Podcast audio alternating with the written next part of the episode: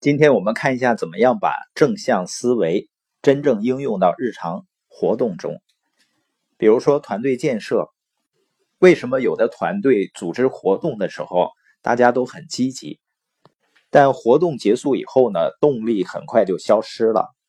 实际上就是没有真正的培养和建立起正向思维，只是暂时把头脑中的负向力藏了起来。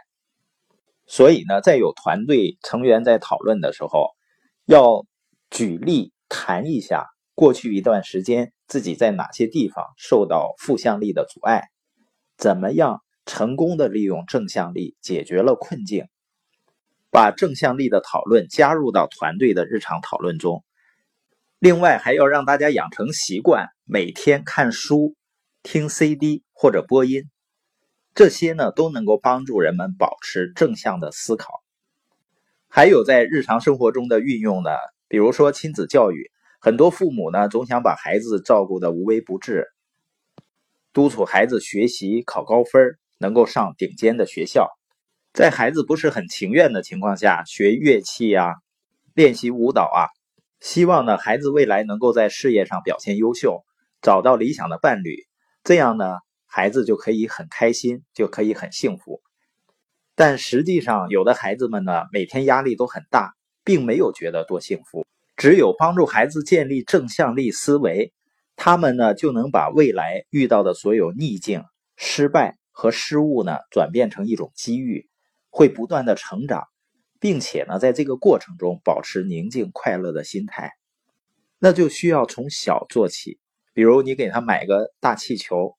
是氢气球，他一不小心呢，气球飞跑了，小孩子呢就会很伤心。这时候，如果你在抱怨他、责怪他，实际上是在培养他的负面感受。而如果你转变一下他的关注点，说这个气球呢，他也喜欢自由啊，你把它放飞的很高，他是不是就会很开心？另外呢，可以转移注意力，去关注一些能够让他开心的事情。等他开心了以后呢？再去跟他聊，应该吸取什么样的经验？下次呢就不会让氢气球自己飞跑了。这样呢，孩子就习惯于把每天遇到的问题当成一次又一次成长的机会。包括小孩子和小朋友之间闹矛盾了，这些坏事所谓的坏事呢，都可以转变成学习的机会。这样呢，孩子在以后成长的过程中就不会因为一些失误。一些挫折，去懊悔呀、沮丧啊、自责呀这些负面的情绪，从而呢帮助他培养了正向的思维。还有呢，怎么跟难相处的人去合作？作者提出来，通过正向思维跟难相处的人合作，有几个小窍门。第一个呢，不要煽动他的负向力。一个人的负向力会触发另外一个人的负向力。最后形成一个恶性循环。当你被难相处的人惹得不愉快的时候，不要被自己的负向力挟持，要及时给自己脑袋中的愤怒、厌恶感贴上标签告诉自己呢，不要过度解读对方的行为。第二呢，就是激发他们的正向力，这意味着你要让他们把沟通当做一种恩赐和机遇，而不是感到厌烦。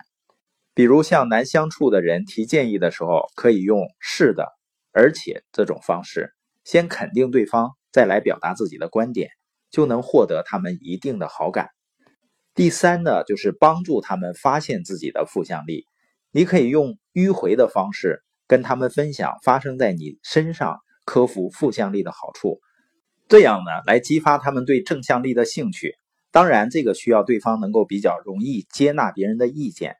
最后呢，我们再总结一下，负向力呢是指的用负面消极的眼光看待周围的人和事儿，其中呢，批判者心态是最主要的负向力，因为它会强迫你不断的挑剔自己、别人和外面的环境。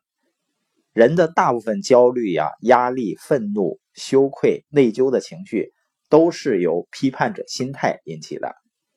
正向力呢，让我们接受一切事实。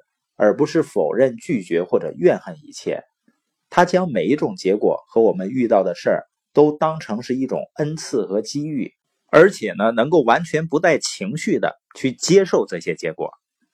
另外呢，要想削弱负向力，最简单有效的方法就是贴标签每当负面的想法或者情绪出现的时候，应该立刻给他们都贴上一个标签让他们暴露在你面前，跟其他想法隔离开。